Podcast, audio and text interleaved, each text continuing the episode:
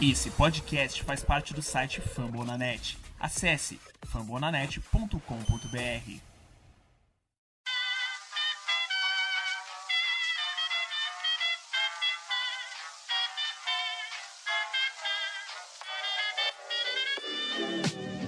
Mais uma rebatida forte. E ela tá fora daqui!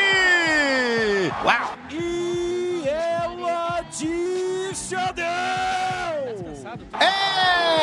Home run! Aquele abraço. Salve galera, fã de beisebol! Está no ar mais um episódio do Rebatida Podcast, o seu encontro semanal, duas vezes na semana, aliás, para falar sobre esse esporte apaixonante que a gente tanto gosta e que está a todo vapor neste ano de 2021. Eu me chamo Felipe Martins, a voz por trás do Soxcast, e para esse episódio 68 eu não estou sozinho, sempre em boa companhia na bancada do Rebatida. Hoje estão comigo alguns aqui dos homens que fazem conteúdo toda semana. Primeiramente, o homem do Baltimore Orioles, meu amigo Vitor Silva. Seja bem-vindo, Vitor. Opa, Felipe, salve, salve galera.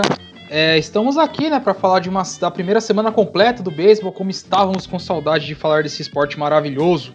É, também está aqui o capitão do St. Louis Cardinals Brasil, Thiago Mares. Seja bem-vindo, Thiago. Fala Felipe, fala Vitor, e eu estou oficialmente arenalizado. Muito bom. Mais um também que está nesse grupo maravilhoso. Temos aqui o grande Victor Salviano, responsável pelo San Diego Padres Brasil. Seja bem-vindo, Padreco. Olá, turma. Obrigado pelo convite mais uma vez. Estamos aí para falar de muito beisebol, que aconteceu muita coisa legal nessa primeira semana de, de taquinho. E por último, mas não menos importante, também está aqui Nathan Pires, do San Francisco Giants. Seja bem-vindo, Nathan. Fala Felipe, tô chegando aí pra representar o campeão da World Series desse ano aí, sem clubismo. Viu? É, aqui tem cinco campeões da World Series, cada um pelo seu time. Mas muito bem, hoje vamos falar dessa primeira semana da Major League Baseball, sobre quem está se destacando, sobre a polêmica envolvendo o jogo das estrelas e muito mais. Antes de começarmos, eu agradeço a sua companhia e audiência. Obrigado por acompanhar o podcast em português mais recomendado sobre beisebol. Com trabalhos técnicos da nossa querida Luke Zanganelli e a incrível gerência de Danilo Batista, o Rebatida está no ar. Sobe a vinheta!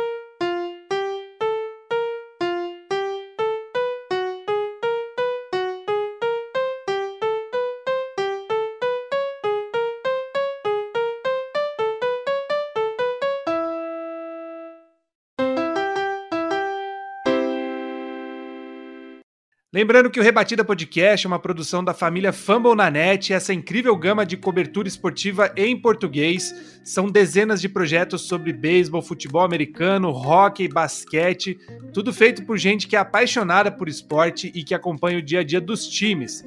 No beisebol, nós temos o Soxcast, que é o meu podcast sobre o Boston Red Sox, o O's News do Baltimore Orioles com o Vitor Silva, o Podcard sobre o St. Louis Cardinals com o Thiago Mares, o Padres Cast sobre o San Diego Padres com o Victor Salviano, o Dodgers Cast com o Thiago Cordeiro, o Lone Rangers sobre o Texas Rangers com o Tassi Falcão, o Gigantes do Beisebol com o Nathan Pires e o Ian Cash com o nosso querido Guto Edinger. E claro, sempre tem espaço para mais gente nesse time, sempre tem espaço para mais beisebol na família Fambonanet. Por isso eu peço para você seguir a gente, assinar lá o Rebatida Podcast no seu agregador favorito. Você pode encontrar a gente no Deezer, no Spotify, no Google Podcasts, pela Apple Podcasts e também pelo site fumblenanet.com.br. Se houver aí algum agregador que eu não falei, avisa a gente que a gente vai chegar lá. Você também pode encontrar o nosso projeto pelo Twitter. Segue lá o arroba Rebatida Podcast e fique por dentro de tudo que tem acontecido na Major League Baseball. Agora sim, vamos começar.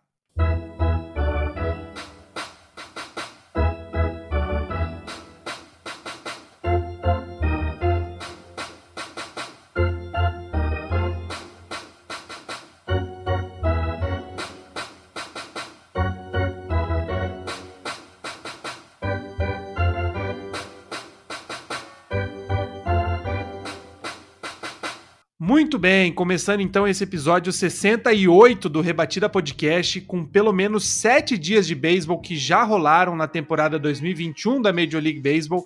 e já dá para a gente ter uma noção sobre quem está se destacando, quem vai demorar para pegar no tranco e até quem possivelmente não vai fazer nada demais neste ano. Thiago Mares, primeiramente, bem rapidamente, até o momento, está feliz com o St. Louis Cardinals em 2021? Cara, posso falar que sim. Nesse momento que a gente está gravando o rebatido, está acontecendo o home opener do Cardinals. Estamos vencendo de 3 a 1 com direito a home run de Nolan Arenado. Por isso que eu falei lá no início que eu sou arenadizado. Mas vamos lá, é, já, já a gente caminhando para a primeira pauta do rebatida, o Felipe. Esse Reds ele tá empolgando e é do lado que a gente não esperava, que era do lado do bastão, né? É, exatamente. A gente vai falar bastante do, do St. Louis Cardinals, não do, do Cincinnati Reds, time que tá mais quente aí por enquanto no momento. Mas antes disso, vamos ouvir os outros colegas também. Vitor, o Baltimore Orioles, o que, que você tem achado até agora? Quais são as impressões iniciais, bem rapidamente, sobre o Orioles? Bom, eu só tenho a falar pro Fangraphs, né? Aquele famoso CH, porque eu não vou ficar falando aqui para não para não dar ibope, né? Para não dar ibope, para não para não ser deselegante, né, com a audiência vasta aqui do rebatida, mas para um time que começou eliminado, liderar a divisão não tá tão ruim, né? É, eu posso falar que o Baltimore Orioles não é um time tão fraco assim quanto a gente achava que poderia ser. O Red Sox sofreu bastante na mão nos primeiros jogos. Victor Padreco, o que, que você está achando do San Diego Padres até o momento? Então, Felipe, o ataque está deixando um pouco a desejar, né? Mas eu estou muito feliz com o desempenho dos nossos pitchers, uma coisa que melhorou bastante, principalmente a nossa rotação e o desempenho do bullpen também, que vem liderando aí a, a Liga Nacional no, no, no quesito de estar tá segurando a, a, corrida dos adversários. As nossas derrotas foram placares apertados. Eu estou muito satisfeito com o desempenho dos nossos arremessadores, mas o ataque está deixando um pouco a desejar. Natan, o que, que você tem achado aí dos primeiros dias de beisebol do San Francisco Giants? Cara, dos primeiros dias em si foi uma negação. A gente entregou um jogo de seis corridas, cinco corridas à frente do Seattle Mariners, né? Aí deu a entender que ia ser uma porcaria o resto da temporada, só que a gente já voltou contra o Padres, conseguiu ganhar a série do Padres que a gente não ganhava fazia dois anos. Mas você pensa, acho que até onde eu vi ontem, a gente era o time que mais batia home run na liga, só que a gente não chega em base. Então o time tá batendo muito home run, só que não chega em base. Tá dando a entender que vai, mas não vai. Mas como tô me rebuild, tô feliz até agora. Muito bem, pois bem, a gente falou aí sobre alguns, né? Mas falando aí sobre um, um time que possivelmente possa ir mais longe ou possivelmente seja um cavalo paraguaio, como a gente chama. E um caso que está chamando a atenção, que é o do Cincinnati Reds, como o Thiago Mares tinha falado. O time está liderando por hora a divisão central da Liga Nacional, tem pelo menos cinco vitórias consecutivas e apenas uma derrota. Pode ser que hoje ainda tenha, se eu não me engano, o, o Reds está com day off, não está jogando hoje. Mas enfim, é o time que mais anotou corridas até agora nessa temporada. Thiago Mares que puxou o assunto. O que, que você tem a dizer sobre esse Cincinnati Reds? É um time que tem chance de ir mais longe, mais para frente da temporada vai sofrer? O que, que você tem a dizer? A questão do, do Cincinnati Reds, cara, é o que é um time que não é um time com traços ofensivos. Ok, tem o Nicolas Castelhanos, tem um Mike Mustacas, tem o Adestides Aquino que tá jogando muito bem, mas esse time ele ele tende ao fracasso porque ele depende muito da rotação. Se a rotação for bem, é o time que vai, do, vai ser dominante. Mas como na temporada passada a gente viu esse mesmo time, esse mesmo Reds, rebatendo muito no início da temporada, caindo no final e com e ainda tinha o Trevor Bauer, né? O Trevor Bauer, bom lembrar que estava lá em Cincinnati, ganhou o Young, mas su, todas as outras posições de pitching, tanto starters como relievers, sucumbiram, né? Então a minha aposta continua sendo Reds cair em algum momento entre abril e maio já. Porque não dá para confiar nesse time, infelizmente. Mas é um time que o ataque tá pelo menos bonito. Vitor Silva, a gente tinha, pelo menos olhando aí pelos fantasies da vida, né? Um, um destaque que pode se dizer desse time, além de outros nomes, tem o, o Índia, né? O, um prospecto que fez a estreia nesse ano. Você acha que o, o time com, com talentos jovens, na sua opinião, é, até olhando um pouco o que o Baltimore Orioles consegue fazer com um elenco mais econômico, vamos dizer, talentos da casa, né, formados, dá para competir na, na, divisão central, que tem times mais fortes que investiram mais? O que, que você acha? Rapaz, é, tem a questão do Índia, né, que foi bem, bem citado. Só para constar, o Índia ele é o, ele é o jogador com mais rebatidas né, ao lado do, do Nicolas Castellanos no Cincinnati Reds. Os dois têm 10 rebatidas no, pela equipe. Lembrando que o Índia está jogando como segunda base, né? Aquele de origem ele era, ele é a terceira, né? No caso do Reds, tem que ser aquele esquema muito bem encaixado, porque o Mari citou a questão da rotação de Cincinnati. Eu concordo que no momento, você tirando o Castilho, é uma rotação que você tem mais pé atrás do que você tem confiança. Porém, você tem dois meninos que estão projetados para estrearem esse ano, que, tal, que foram citados na Liga da Rebatida, que prometem, tanto o Hunter Green quanto o Nick Lodolo. E assim ainda tem o Sony, e assim ainda tem a questão do Sonny Gray, né? Que é uma, que é uma das peças do, dessa rotação para essa rotação funcionar, que está que tá na lista de pontuistas, tá na IL. Então, por esse lado, você pode, você pensa que sim, dá para competir. Só que você ainda fica com um pouco um pé atrás, porque quando você vê jogadores como o Tyler Naquin estourando, é, você. É aquilo, né? Você não confia muito, né? É, aquele começo de temporada que mais de um time começa a esquentar, a gente não consegue saber se é, é, é, fogo de palha. Eu lembro que o Cincinnati Reds, acho que até o Maris comentou isso, né? No ano passado foi, foi a mesma coisa, começou bem, puxado aí por uma rotação do, do Sonny Gray, do, do Trevor Bauer, que estavam indo bem, mas logo começou a cair. Era uma temporada bem mais curta do que esse ano, né? Então é difícil a gente conseguir apontar se, se esse time consegue de fato manter esse, esse ritmo. Claro que se mantiver, aí é, é, é páreo duro para o St. Louis Cardinals, para o Chicago Cubs que está demorando para engrenar, né? Enfim, Padreco, o Victor e o Nathan, vocês têm acompanhado alguma coisa do Reds? Acham que esse time é cavalo paraguaio? É um, um algo real aí, esse, esse hype todo em cima desse time? Cara, é, eu, vi pouca coisa sobre o Reds. É, eu comecei a ver mais esses dias porque a gente enfrenta o Reds é, logo após a série contra o Rockies agora. E eu acho que é meio ilusório essa arrancada do Reds. Certo, eles ganharam a série contra o Cardinals, jogando bem, anotando boas corridas sempre. Só que depois eles ganharam do Pirates. Isso não me diz muita coisa. É, barreram os caras, mas porra, ganharam só do Cardinals de relevante. Eu preciso ver mais alguma, umas quatro, três séries para ter certeza se o hype é real.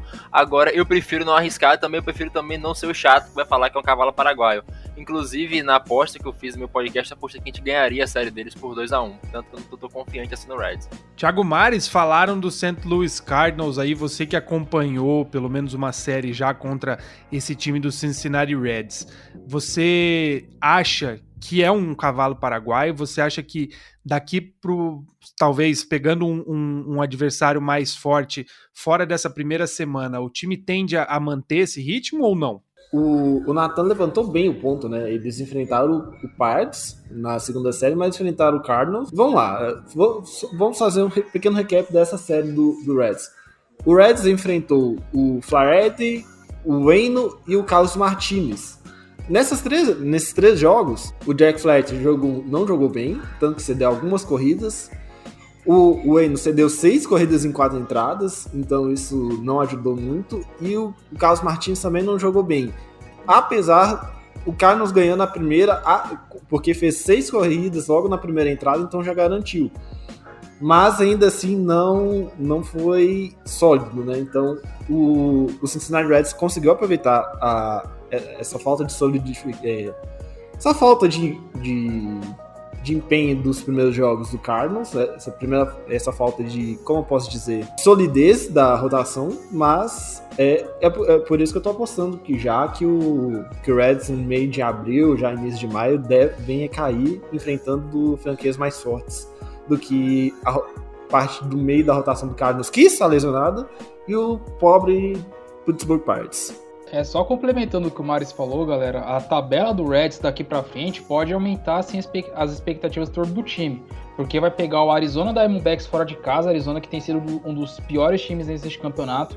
Depois pega o San Francisco Giants, aí recebe o Cleveland Indians, recebe o Diamondbacks e depois sai para enfrentar o St. Louis, isso já já na segunda quinzena de abril. Então pode ser que a hype em torno do time aumente, apesar de enfrentar adversários que no momento, né, ou estão ali oscilando ou estão numa fase muito ruim. Sobre o Cincinnati Reds, é, eu queria acrescentar que nesse momento eles lideram a liga né, em questões de rebatida.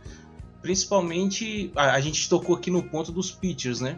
Inclusive o, time que, que os pitchers têm mais vitória é o Reds, ao lado do Astros e dos Dodgers, são cinco. E lidera em questão de home run, corridas impulsionadas e está em segundo lugar na questão de, de, de, de hits, né? de conseguir rebater e chegar em base. Então, assim, a gente fez um programa quando a gente avaliou a gente até estava o Felipe Martins, estava o Vitor Silva, quando a gente avaliou a divisão central. A gente em nenhum momento falou que o, o Reds ia brigar para o wildcard e, e etc. Mas também a gente chegou à conclusão de que o Reds também não seria o patinho feio que iria apanhar de todo mundo. Então eu, eu, eu mantenho essa opinião. Eu acredito que o Reds é, não vai chegar a brigar por, um, por uma possível vaga de wildcard, mas também não vai ser um time que, que vão chegar e vão vencer facilmente se a, a rotação encaixar direitinho. O, os jovens que estão estão chegando conseguir contribuir, o Reds talvez possa conseguir chegar numa, numa campanha de bastante é, esperança para o torcedor no futuro, né? Porque o, o, time em si tem um line-up bastante interessante. Um, um, um, ponto que eu queria levantar também é que trazer a, a, informação de que o Cincinnati Reds foi o, foi o primeiro time da MLB que ofereceu desconto aos fãs nos ingressos então, o, o, o, torcedor do Reds, ou de, outros, de outra franquia que por acaso vai assistir o jogo em, em Cincinnati, que apresentar um comprovante de vacinação, ele ganha um desconto no ingresso. Eu achei bastante legal essa iniciativa também.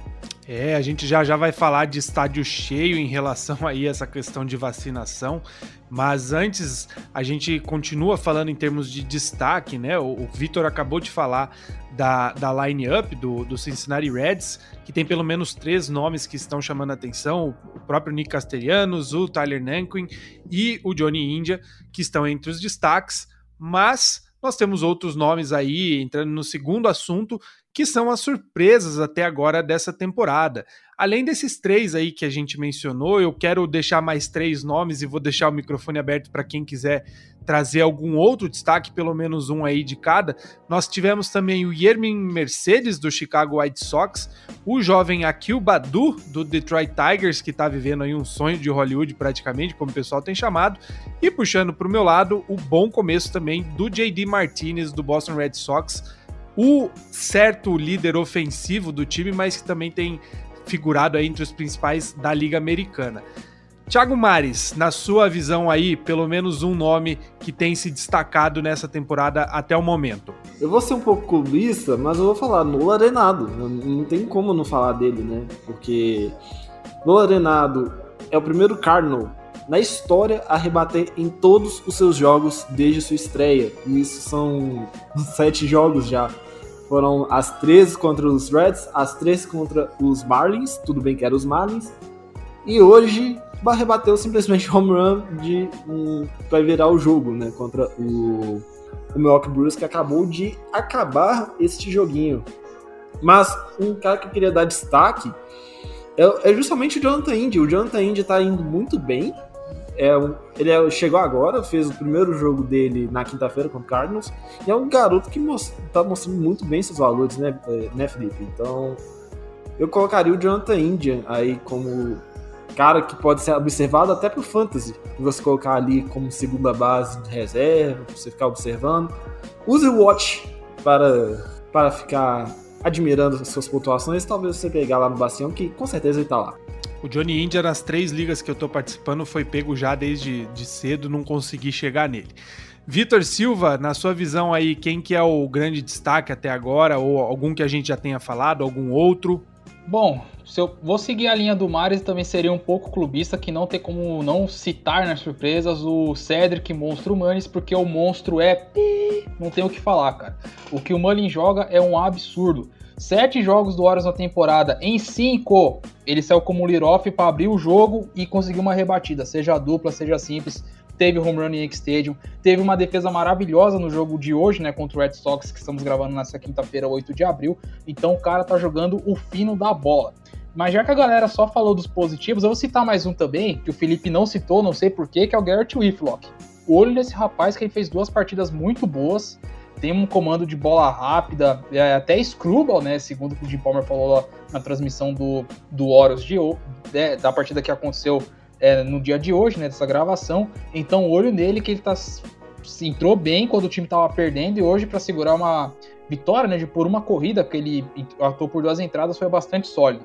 Eu posso citar é, duas surpresas assim negativas, né, para não ficar do lado bom também citar um pouquinho do lado ruim da história, porque até agora o pitcher que mais se deu home run, por exemplo, é ele, Mad Max Scherzer. Em um jogo só ele cedeu quatro. Tá um negócio assim absurdo. E o cara, e o pitcher que mais se deu rebatida, se jogou um pouquinho mais. E eu fico triste, né? Porque nosso amigo Nathan tá aqui e ver a queda de um ídolo deve ser complicado, que é o Mad Bull, né? Madison Bumgarner é o único pitcher até agora na MLB que sofreu 15 rebatidas, né? Então tá difícil, viu? Mas meus destaques são esses. Indo lá para costa oeste, então, Natan, seu direito à resposta aí, qual é o seu destaque positivo? O que tem a dizer do Madison Bumgarner?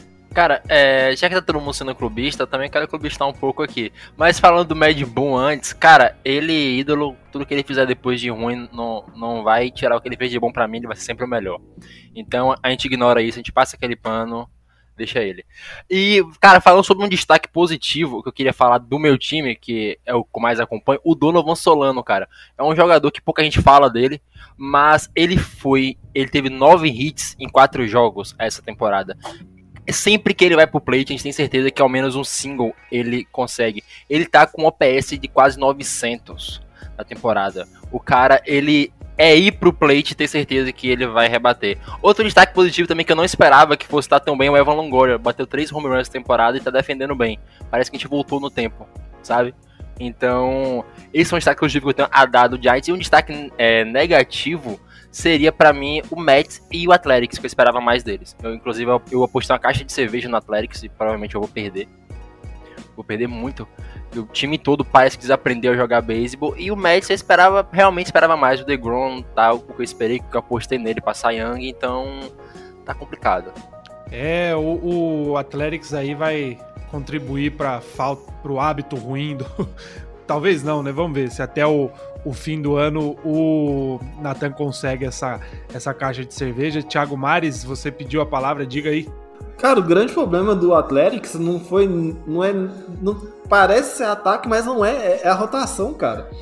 A rotação do Athletics é, tá indo muito mal. O, o Bassett, que foi, que foi o ace do, do, do Athletics na primeira, na primeiro jogo, é, foi muito mal, sequência também foi muito mal. Eu esperava alguma coisa, pelo menos, do Chamané, mas tá difícil, cara. E bom lembrar também que o Oakland Athletics perdeu. Todo mundo coloca. Ah, perdeu o, o Mr. 247, né?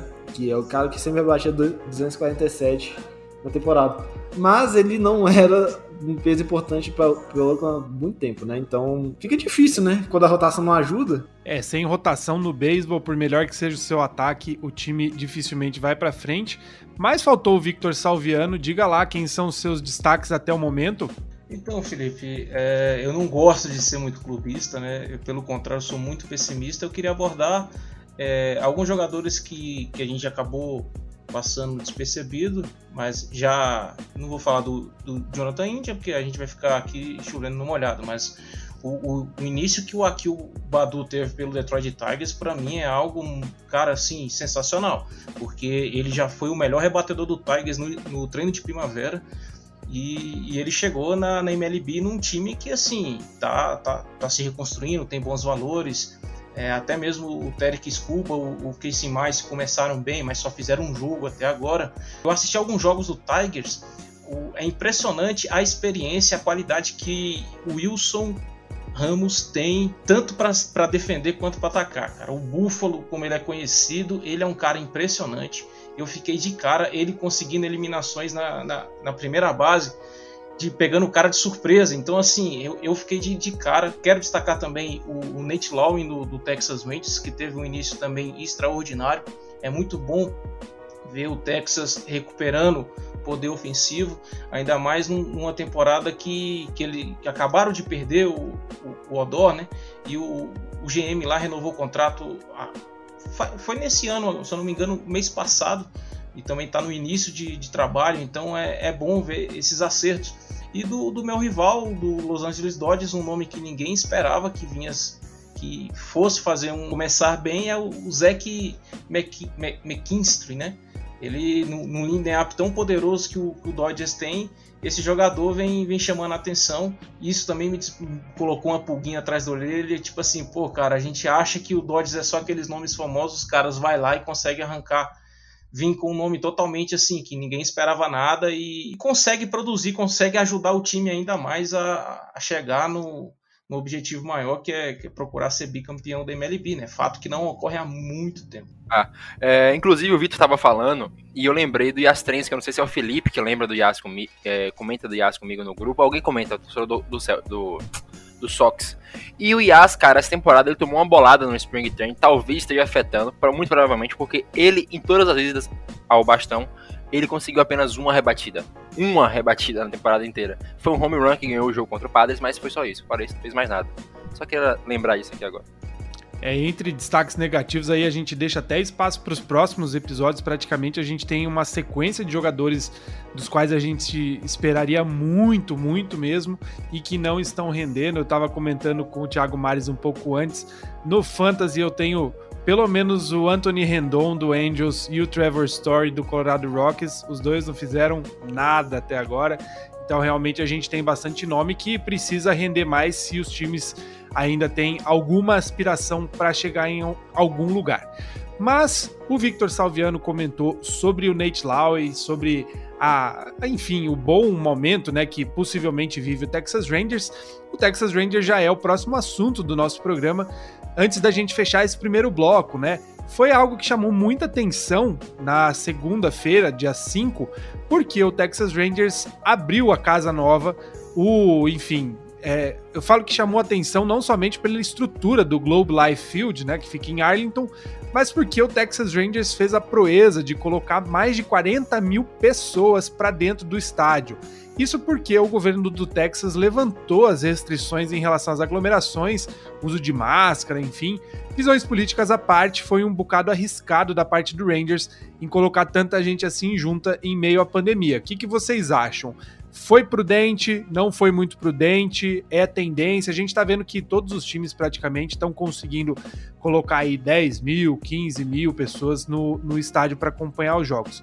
Mas uma casa cheia nesse momento aí é mais um motivo para a gente achar estranho ou para a gente elogiar? Eu não consigo achar bom, boa essa decisão no caso.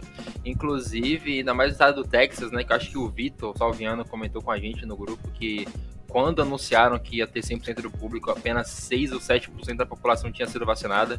Não sei como é que tá o número hoje, mas não é um número tão grande. E se juntar tanta gente em um espaço tão pequeno, eu acho uma tremenda irresponsabilidade, inclusive, que os torcedores do Dallas Mavericks e da mesma região ali, pra você ter noção, até hoje não aposentaram a camisa do maior ídolo da franquia, que é o Dirk Nowitzki, porque não pode botar gente suficiente no estádio. Então, tipo, é uma atitude responsável você, mesmo que você adiam algo desse, mas espera, cara, não tem por que fazer isso agora. Até porque se você botar ali a capacidade que todo mundo tá botando com a com a certa distância de um pro outro, dá pra fazer barulho do mesmo jeito. A gente viu o jogo do Padres aqui, o jogo em casa, né? Mas o jogo do Padres tava tendo barulho, tava dando pra dar uma incomodada, então achei sem necessidade de feito isso.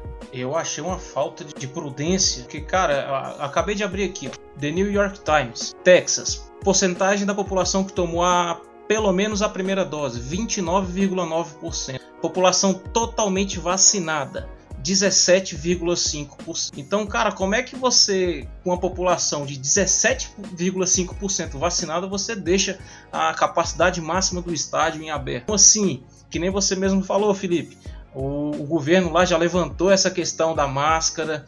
E, cara, é uma coisa que a gente fica assim, sem entender porque eu, eu vi uma, uma, uma, notícia essa semana, inclusive, falando o seguinte: que o Texas permitiu, o Rangers permitiu que isso acontecesse porque foi o Opening Day e que do Opening Day para frente a torcida não, não ia encher tanto o estádio.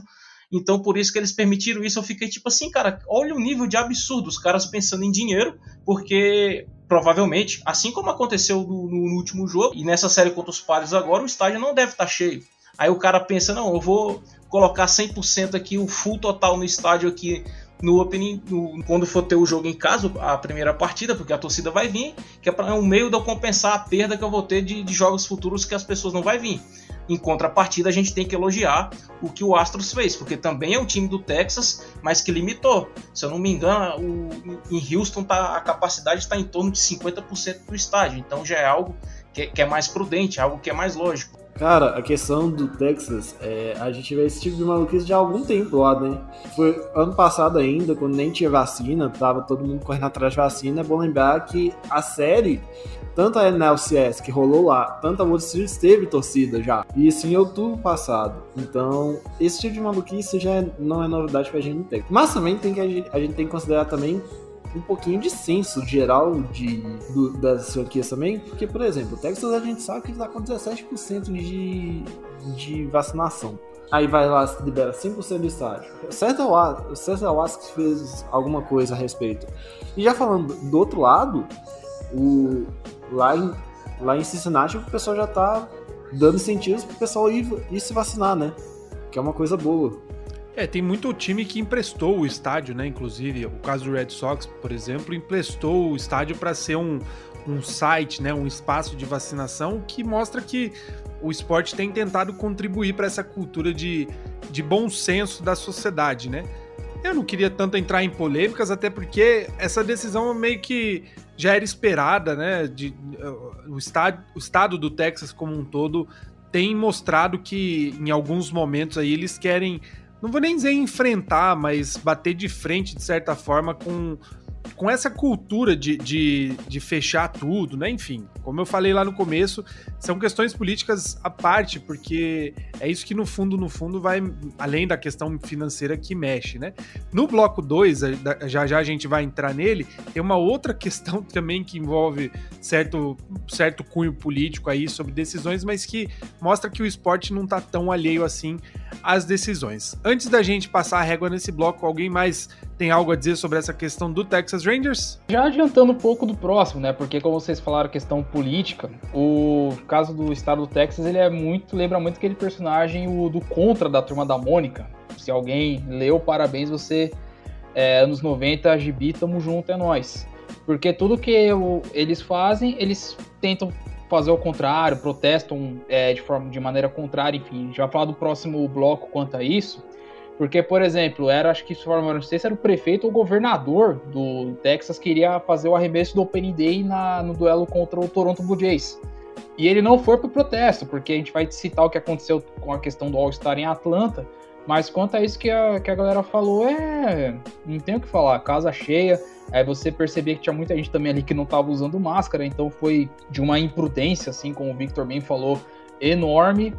Mas é, é, isso, né? O povo quer ver, quer ver a questão de dinheiro, quer ver a questão de, de lucrar, só passando um pouquinho, porque, por exemplo, na NFL, o comissário Roger Goodell, ame ou odeio, ele tem, ele projeta que os jogos na NFL já tem capacidade, já tem, é, já tem um, digamos, capacidade máxima, né, digamos assim, de, de torcedores, né, para não ter mais restrição de público. Na MLB ficou a cargo do, de como as, como as cidades, né, com a questão de liberação de público, eu posso dar o exemplo de Baltimore, né, que é o time que mais acompanho, que o prefeito, antes da, do anúncio de Baltimore, tinha liberado até 50% de, de capacidade pública para é, shows, restaurantes, enfim, e a franquia optou por colocar 25%, 20% no estádio. Então vai de cada um, claro, Texas que chamar atenção, e é isso, né? Já complementaram tudo, então bola para frente aí que vai ter mais assunto envolvendo essas questões. A gente encerra aqui rapidamente o bloco 1 do Rebatida Podcast, episódio 68. Depois da vinheta a gente volta com mais beisebol.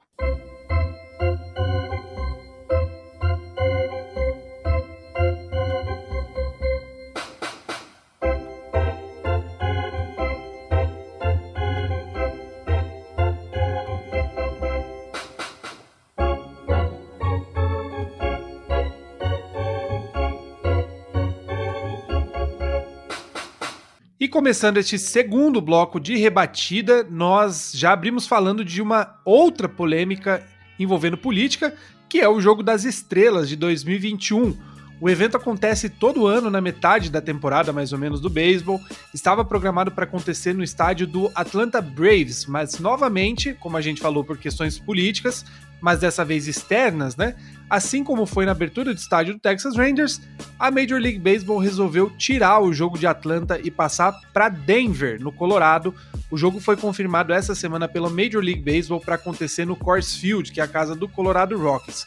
O pessoal de segunda-feira, o Thiago Cordeiro, o Augusto e o Tássio tinham comentado brevemente sobre isso, mas agora que está confirmado para onde o jogo de fato vai, para Denver, fica aí esse, esse questionamento, né? Até que ponto que a política externa pode impactar ou, ou, ou até que ponto que a liga consegue se blindar. Na minha visão, e aí eu já deixo livre até para vocês comentarem, o que me surpreendeu nesse caso é o fato da Major League se posicionar, porque é algo que raramente acontece. Eu sempre tenho a impressão que a Major League Baseball se isenta das polêmicas, não quer entrar aí nos, nos melindres políticos, justamente talvez para não manchar uma imagem que já não é tão limpa assim quando a gente fala principalmente do, do comissário geral. Mas dessa vez num caso que não envolvia nada do esporte, na verdade, o Atlanta Braves não tem nada a ver com essa questão, é uma questão política da Geórgia, né, do estado da Geórgia.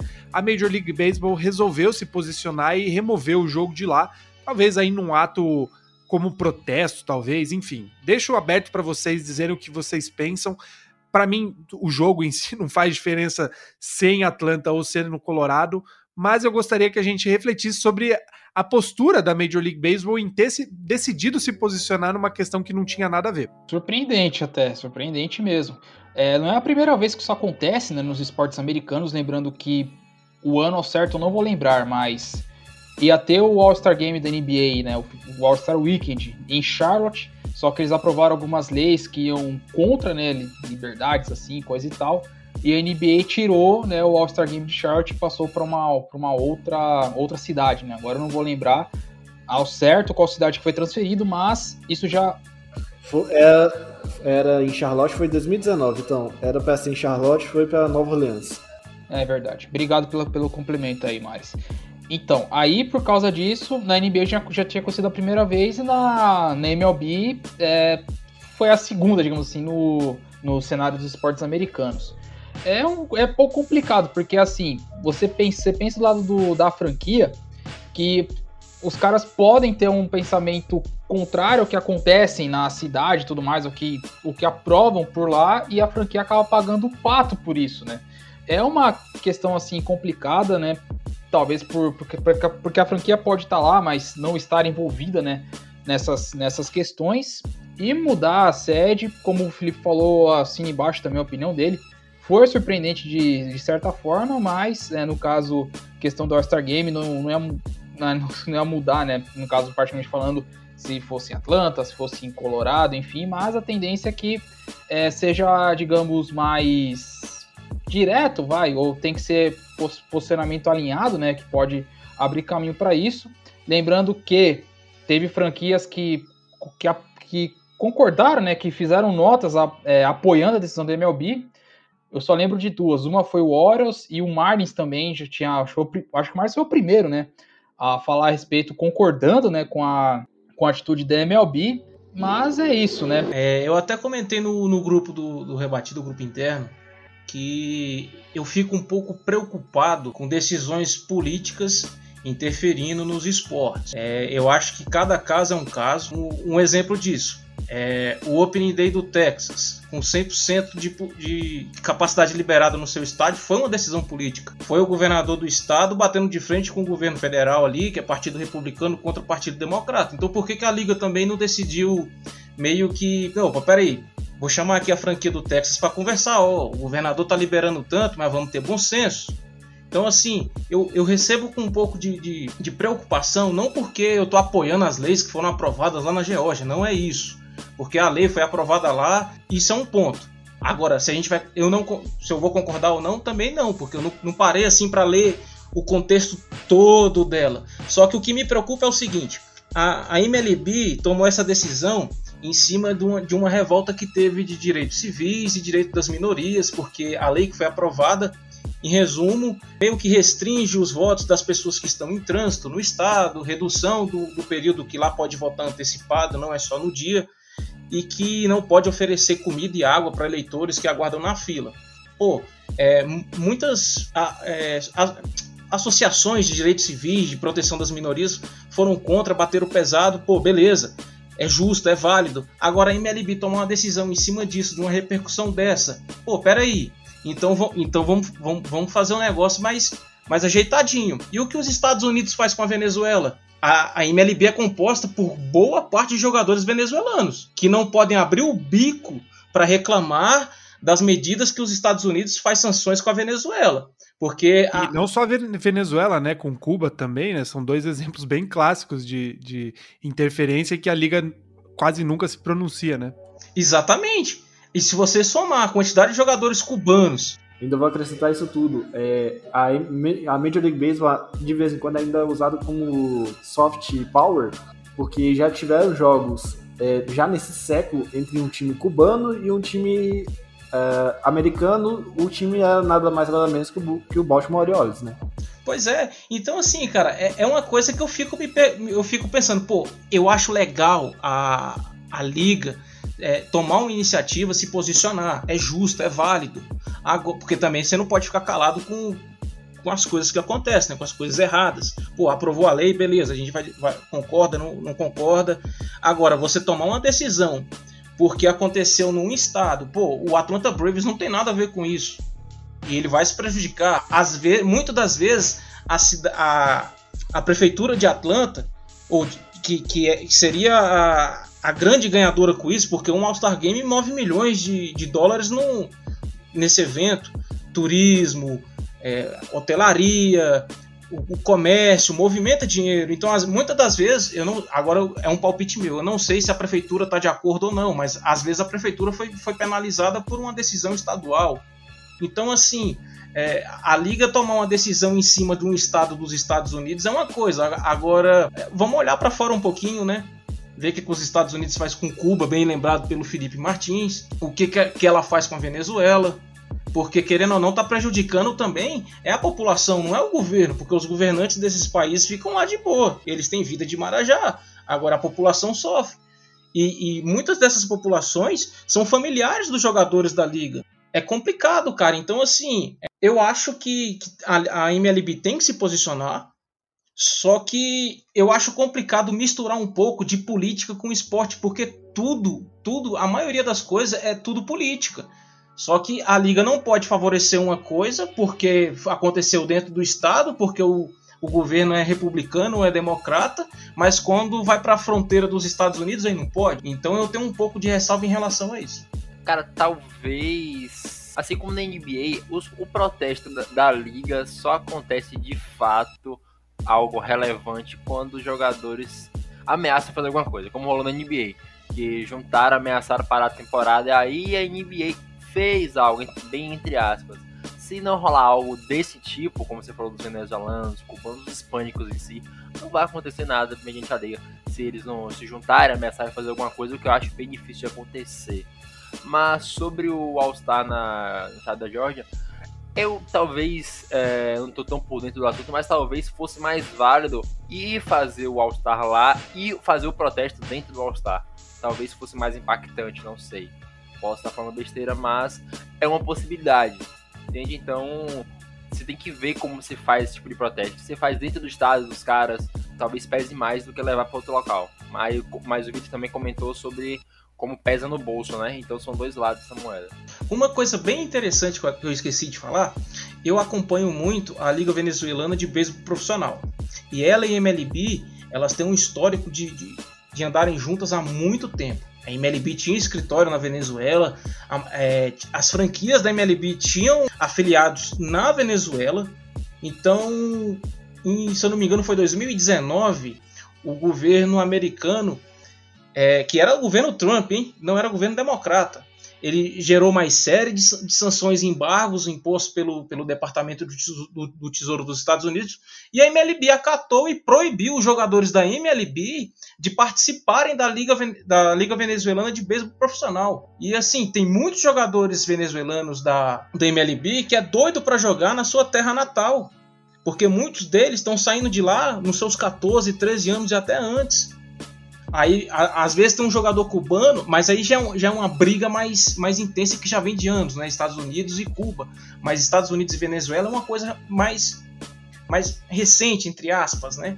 Mas aí a MLB, a MLB proíbe o, os jogadores venezuelanos de jogar na, na, liga, na liga local, sendo que antigamente até jogadores que eram nascidos dentro dos Estados Unidos iam para Venezuela para jogar. O, o, se eu não me engano, o próprio o Jock Peterson, ele ou foi ele ou foi ou teve um jogador dos Dodgers, eu vou tentar lembrar o nome dele, que ele foi jogar no Cardenales de Lara na Venezuela.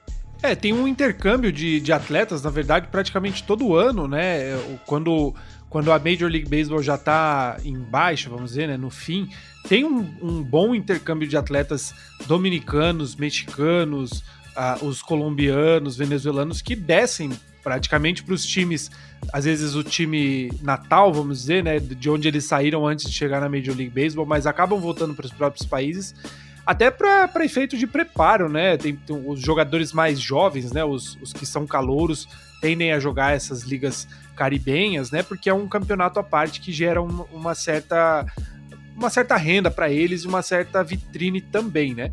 Mas é isso, é questão, como a gente comentou, é, é, o cuidado que se tem de a liga conseguir blindar o esporte de manifestações políticas e para não parecer que tem dois pesos e duas medidas, né? Enquanto a gente conversava, eu lembrei da, da própria manifestação do ano passado é, em relação ao Black Lives Matter, que boa parte dos times é, talvez tentou aí se, se posicionar e teve um backfire, vamos dizer, um, um, um tiro pela culatra, porque torcedores, por visões políticas, começaram a criticar a, a instituição ou a instituição Major League Baseball, né? Então é, é, é o ponto de, de tentar mostrar o fazer um protesto honesto, né? Um protesto eficiente, como o, o Nathan comentou que às vezes era mais útil você levar esse protesto para dentro do estádio na Atlanta mesmo, né? Mas enfim, a gente ô, avançando aqui. Felipão, acho que a questão é a seguinte: a Major League Baseball vem apanhando desde a instituição do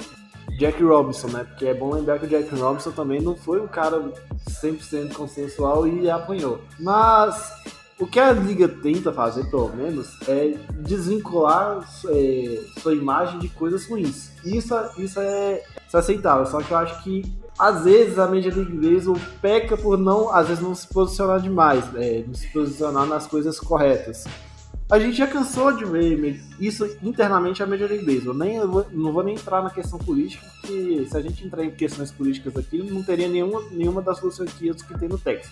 Mas a gente já teve nessa mesma liga, nesse mesmo século, um, um escândalo de, de esteroides que ela não conseguiu fazer minimamente trabalho decente e o, dois escândalos de roubo de sinais, tanto do Boston Red Sox tanto do Houston Astros, que ela não fez absolutamente nada, deu uma punição para falar, deu uma punição, fiquem com isso e aceitem. Felipe, só para confirmar a informação, é realmente foi o Jock Peterson que jogou no, no Cardenais de Lara e tem, e, e, tem mais três nomes que são cidadãos americanos que jogaram na, na, na Liga da, da, Venezuela, que é o Cecil Fielder, que é, foi campeão em 96, tem diversos títulos, tem diversos prêmios como, como Silver Slugger, como All-Star, foi três vezes All-Star. O Sean Green, que foi um, um jogador de campo externo, que também foi duas vezes All-Star, que venceu o, o Gold Glove de 99. E o Roy Halladay, que foi oito vezes All-Star, duas vezes Cy Young. Então, assim, são jogadores que, que foram para Venezuela, jogaram e voltaram para tocar na MLB. E aí a, a MLB acata a decisão do, do, do governo dos Estados Unidos proibindo jogadores não, não é jogadores nascidos nos Estados Unidos, é proibindo jogadores venezuelanos de jogarem no seu país natal. Os caras já vão ô, passar Victor, férias lá. Ô, Vitor, o problema é o seguinte, cara, é, é muito além da questão de, ah, é só, só liberar de jogar. A mesma coisa que acontece que por que jogadores cubanos não, não podem jogar é, legalmente nos Estados Unidos? Antigamente, até eu acho que 2018, os jogadores cubanos tinham que fugir de Cuba para jogar nos Estados Unidos. Hoje não acontece mais isso porque o salário que, que era pago para os cubanos, se eles fossem legalmente para os Estados Unidos, iria para o governo do, de Cuba.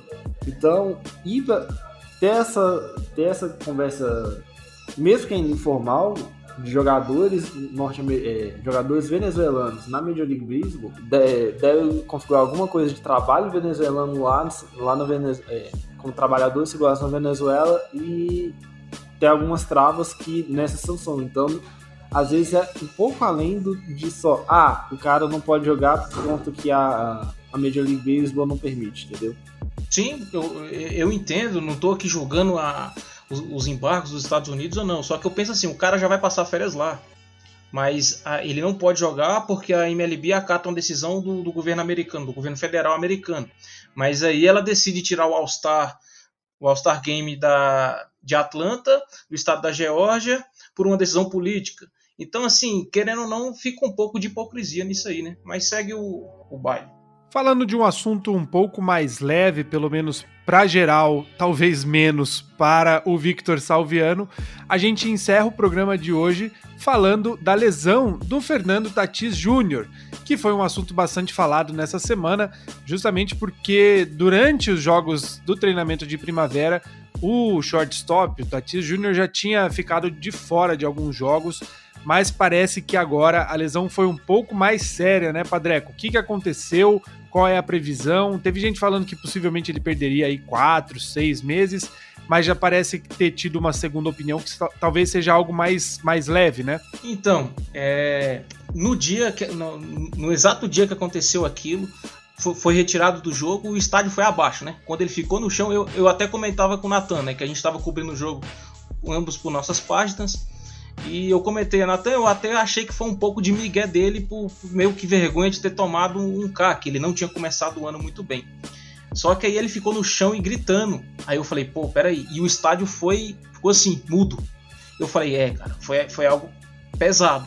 Aí o Padres veio e falou que ele foi tirado do jogo por um, uma subluxação no ombro e que na manhã seguinte ele iria fazer uma ressonância magnética para determinar o que, que ia acontecer. Durante essa madrugada, especularam que ele poderia perder a temporada ou ficaria até seis meses de fora, né? Muitos torcedores do Dodgers, inclusive, falaram isso. Aí o, AJ Preller fez uma coletiva baseado nos exames médicos. Eu vou até falar o que, que, que aconteceu. Os médicos concluíram que a princípio está descartado a cirurgia. Não significa que não vai ter, mas a princípio ele não vai precisar fazer. Não houve tantos danos no osso, no músculo e no manguito rotator do ombro dele. Inclusive, na, na manhã que ele fez a ressonância magnética, ele fez alguns movimentos com o braço, com o ombro e ele conseguiu fazer movimentos sem limitações, né? Sem, sem, ele sentia dor, mas ele, ele conseguia terminar o, o movimento. Ele foi designado para a lista de, de, lesionados, vai ficar lá por 10 dias, não significa que daqui 10 dias ele vai voltar vai rebater. Pera aí. Ele foi designado para lá, aí vão começar a fazer um fortalecimento no ombro dele. Se tiver tudo certinho e se tiver reagindo, se, se, se ele não tiver sofrendo muito, ele vai continuar na IL da mesma maneira. O padre vai tomar muito cuidado com ele. O padre já tomou cuidado com o Dinelson Lamette, com o Marcos Chinola, com o Pierce Johnson são, e o Trent Grisham. São jogadores que já podiam ter voltado, mas ainda não voltou. O padre está, está pensando no futuro desses jogadores. Aí, o que, que acontece? A, a, equipe médica dos padres acredita que não está colocando o futuro do jogador em risco caso ele, ele volte a jogar nessa temporada. Só que eles também alertaram que ele pode sofrer uma nova subluxação. O que, que o AJ Preller pensou, decidiu junto com a equipe médica? Vão tentar jogar com ele assim, quando ele tiver melhor. Se ele estiver sofrendo muita subluxação, se isso for algo recorrente, ele vai para cirurgia. Então, assim, eu fiquei preocupado com isso pelo seguinte: ele tem 14 anos de contrato. Se, é, se, se tem a opção de fazer a cirurgia, faz a cirurgia, nem que ele fique fora da temporada, mas faz a cirurgia. Porque o meu medo é ele ir pro plate jogar. Ele, ele cometeu cinco erros durante esse, os primeiros jogos dos Padres. Ele cometeu mais erros nesses primeiros jogos do que a temporada passada toda. O meu medo é ele ficar com medo de sentir o ombro e economizar. E a gente sabe que o Tatis é agressivo, que ele gosta de jogar, que ele gosta de rebater. Eu, eu, eu, eu fico um pouco receoso, eu até comentava no grupo dos padres no WhatsApp e a torcida lá foi, foi totalmente de acordo. Cara, se tem a possibilidade de operar, opera, nem que ele perca a temporada, mas que depois ele volta 100%, né? Então, assim, é algo que me preocupou essa decisão, de que, ah, vamos, vamos, vamos tentar, vamos deixar aqui, não, não foi algo muito grave, pô, beleza, mas se, se dá para operar, se vai consertar, conserta. É, a gente viu algumas pessoas comentando no, no grupo do Padres, o, o Henrique Porto fez até um programa comigo, do Testemunho do Fiel, ele conversou com um dos, não sei, acho que é fisioterapeuta do, da equipe do Jaraguá de futsal, atendeu o Falcão quando jogava lá e tudo. Ele disse que assim, é, não, não é algo que você consegue que só deixando de repouso, tomando remédio, essas coisas vai consertar. Por isso que os, os médicos dos padres falaram que ele pode sofrer uma nova subluxação. E é aquilo, cara. É, eu não vou ficar sendo repetitivo, mas tipo, o cara tem 14 anos de contrato, ele, ele é muito novo, ele tem 22 anos. Opera logo ele, ele perde a temporada, mas ele volta 100% na temporada que vem do que você botar ele agora e poder agravar a, a lesão que ele teve. Vitão, eu vou fazer um questionamento para você sobre o seguinte. Não é a primeira vez que a gente tá vendo uma lesão do Tatis. Ano passado ele conseguiu ficar inteiro e, e foi o que foi. Essa quantidade de lesões já tá começando a incomodar o Padres. Ou é impre somente impressão minha? É, é, é, impressão por enquanto. Por enquanto. Agora, o que boa parte da torcida está se revoltando é com a equipe médica do, do, do San Diego Padres. Por que, que, eu, que eu falo isso? Porque no Spring Training ele teve uma lesão no ombro, ele ficou dois dias de fora, no terceiro dia ele voltou a jogar. Aí agora ele vem e machuca o ombro dessa forma como machucou. A galera começou a se perguntar: ué, peraí, então no Spring Training ele já não estava 100%, por que, que botaram o cara para bater? Por que, que botaram o cara para jogar? E, e, assim, a gente fica se perguntando. Eu me recuso a acreditar que tem médico açougueiro, carniceiro lá na, na, no departamento médico dos padres. Porque, cara, você. Bom, o dinheiro é dos padres são 340 milhões que ele tem para pagar pro Tatis. O contrato tá assinado. Vitão, eu já, eu já. Eu na NFL já vi o. Não sei se o pessoal vai lembrar do Devin Drew, que jogava no Saints. O, a, o departamento do Saints era tão ruim que o Devin Drew reclamava de dor no tornozelo, não olharam, falaram que não tinha nada. Demitiram os antigos médicos, contrataram novos e descobriram que o cara tinha uma fraturado o tornozelo. Só pra você ter uma ideia. Então, erro médico no esporte não é novidade nem nos Estados Unidos. Pois é, a gente fica se perguntando, e aí? Porque, cara, é difícil entender opera, velho. Ninguém tá esperando que o Padres vai ser campeão esse ano. Nem, nem a nossa torcida. A nossa torcida em si espera que seja um ano bom, que a gente vá para os playoffs. Mas é um ano que a gente está dando pro, pro time dos do, do jogadores se entrosarem. Pô, a gente tem, tem um Kim no, no, no, campo interno, tem o Snell que chegou, tem o Davis que chegou, tem o Caratini que chegou. Tem muito jogador que tá chegando. O próprio Alchinola que chegou no final do ano passado. Então, assim, é um ano que a gente tá. Que, que a gente estava esperando que fosse um ano de entrosamento só que parece que o padre fica assim, ah, pô, a gente assinou um contrato com o Tatis, vão, é 340, põe o cara para jogar e, e é aquilo, né? Se, se, se for lesionar, se for para gravar a lesão dele, paciência. O importante é ele estar tá lá batendo, é vendendo ingresso e tudo. Eu não penso assim, mas vamos ver o que, que vai acontecer aí no decorrer do ano. Eu torço muito para que ele, que não agrave a lesão e, e, e principalmente para que ele não perca o estilo dele, porque muitas pessoas é apaixonado por ele e, e gosta de assistir ele jogar justamente pelo estilo que ele tem. Né? Não dá para saber ao certo se ele realmente estava machucado já, porque não, talvez a câmera lenta ela ajude a parecer que foi pior, só que quando você vê o lance, cara, ele vira muito brutal no, pra cima do ombro.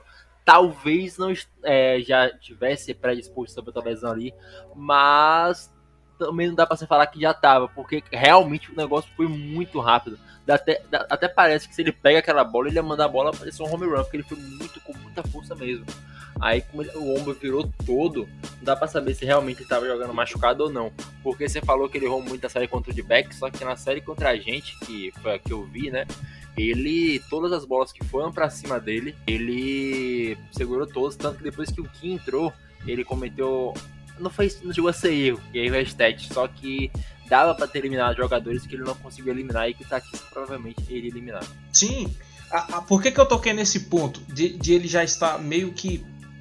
Não vou falar que ele estava machucado, estava jogando no sacrifício, mas é porque os erros que ele cometeu nas outras partidas foram erros que envolvia justamente o braço que ele teve o problema no ombro e é o mesmo ombro que ele teve problema no treino de primavera. E, por isso que a torcida ficou se levantando. Vocês podem até procurar na, nos tweets abaixo, no, nos comentários abaixo do tweet, falando, uai, então por que, que liberaram o cara o cara para jogar? A gente não sabe se ele estava machucado ou não. Às vezes ele podia não estar, tá, às vezes é o famoso dia ruim, por isso que ele estava errando. Só que são pontos que a gente vai ligando e que a gente se pergunta, né? Já foi falado bastante coisa aqui, mas eu vou ser um pouquinho mais, digamos, folclórico. Porque vai que a partir de agora não comece uma maldição das capas do The Show, né? Digamos assim.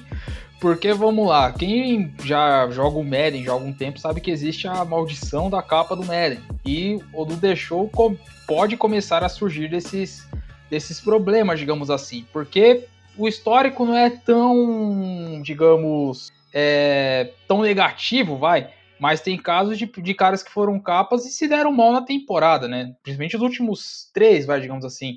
Que foram Bryce Harper, que teve sua temporada de 35 home runs e tudo mais, só que foi a primeira dele sem, sem All-Star, sem Gold Gloves, sem nada. É, depois foi o Javi Baez, que em 2020 ele foi a capa do MLB Show 20, ele foi ridículo. E 2021 que foi que é o Tati Jr. com essa, com essa lesão aí histórica, sem contar outros que já foram capas, né? Como Yazel Puig foi capa do, do 15, e ele foi uma temporada abaixo, jogando nem 80 partidas. É, aí tem outros que se deram bem. O, o Aaron Judge foi All-Star quando ele foi capa, só que ele acabou não tendo a mesma produção que ele teve no ano dele de calouro. É, o tanto que uma, uma das capas foi o Ken Griffey Jr., né? Que já é um cara clássico, então esse aí já já dispensa apresentações e tudo mais, então pode ser que se inicie um folclore é, com essa questão do, da maldição da capa do The Show. Tomara que isso não aconteça, né? Porque o Tati Jr. é um dos caras da MLB, é um dos caras do, do, do, comercial, né? Do Make Major, que é o cara que, que fecha, né? Pra, falando, vamos lembrar de como, por que, que nós amamos esse jogo. E a gente sempre torce para que o cara não se, não se machuque, até porque o Tati Jr. é uma atração à parte no jogo. É, a gente fala bastante sobre o Tatis, o assunto rende, justamente por conta disso que o Vitor acabou de falar. O Fernando Tatis Jr., desde que ele surgiu na liga, ele virou uma das caras do comercial, do marketing, junto aí com o Mike Trout, enfim, com outros jogadores jovens e promissores. E também porque, como o Victor Salviano falou, Cara, é um contrato de 14 anos que foi dado para ele. É um contrato gordo, claro que bem estruturado, né? É um contrato admirável pelo, pelos valores que foram tratados, mas ainda assim, o cara acaba de, de, de renovar um contrato gigantesco e se machuca sem terem uma certeza do que, que pode ser essa lesão. Eu falo como torcedor do Red Sox, é bem parecido tomadas as devidas proporções com o que aconteceu com o Chris Sale, o principal arremessador. Claro que ele já, já tinha um histórico de lesões, mas acaba de renovar o contrato, ele passa por cirurgia, perde pelo menos duas temporadas, né? Perdeu a temporada do ano passado, ele não jogou, a temporada desse ano também não, não, não vai jogar pelo menos até agosto, né? Então é, é de se ficar atento, e eu concordo com o Victor. Se é algo que precisa o minima, minimamente operar, é melhor que se opere logo para ter um tempo suficiente de recuperação, ao invés de forçarem o jogador e essa lesão poder piorar, né? Mas enfim, para a gente encerrar esse assunto e esse episódio, acaba que o Fernando Tatis ainda vai, ainda vai ter muita água rolando pelo, pelo contexto, né? Por quem ele é, pelo tanto de dinheiro que, que é envolvido no contrato dele. E, enfim, a gente nos próximos episódios a gente com certeza vai ter um parecer melhor aí do que, que de fato vai acontecer com o futuro do Fernando Tatis. Antes da gente encerrar, eu agradeço aí no bolo, mas individualmente, Thiago Mares, Victor Salviano, Natan Pires e Vitor Silva pela companhia nesse episódio. Fiquem à vontade aí para se despedir antes da gente poder encerrar. Muito obrigado, Felipe, Padreco, menino e, a, e a Jastrensky, Vitão, que a gente ainda tem que gravar show antes do show essa semana. Agradecer a todo mundo que ouviu esse rebatido, gostou. E galera, é, compartilha com geral, tá? ajuda a gente também. No Larenado é um Deus. Beijos. É, valeu pessoal quem escutou até aqui, valeu Felipe que é todo mundo rebatida pelo convite, né? Precisamos, tamo aí. E escuta lá o gigante, né? Fazendo aquele jabá, escuta o gigante do Basement toda semana, sendo muito clubista, falando, falando bosta sobre o Giants, mas a gente é divertido. Escuta lá, valeu novamente o convite, sempre que precisar, tamo aí. Falou, galera. Muito obrigado pelo convite. Sempre uma honra participar do Rebatida Podcast. E quero deixar um convite a todos os ouvintes. Se, se você tem gosta de beisebol, gosta do seu time, venha ser a voz da sua franquia na, na família Fambonanet, né? Principalmente na, na barra da MLB. A gente já está crescendo. Temos, é, se eu não me engano, são oito franquias na, que já possui podcast ativo.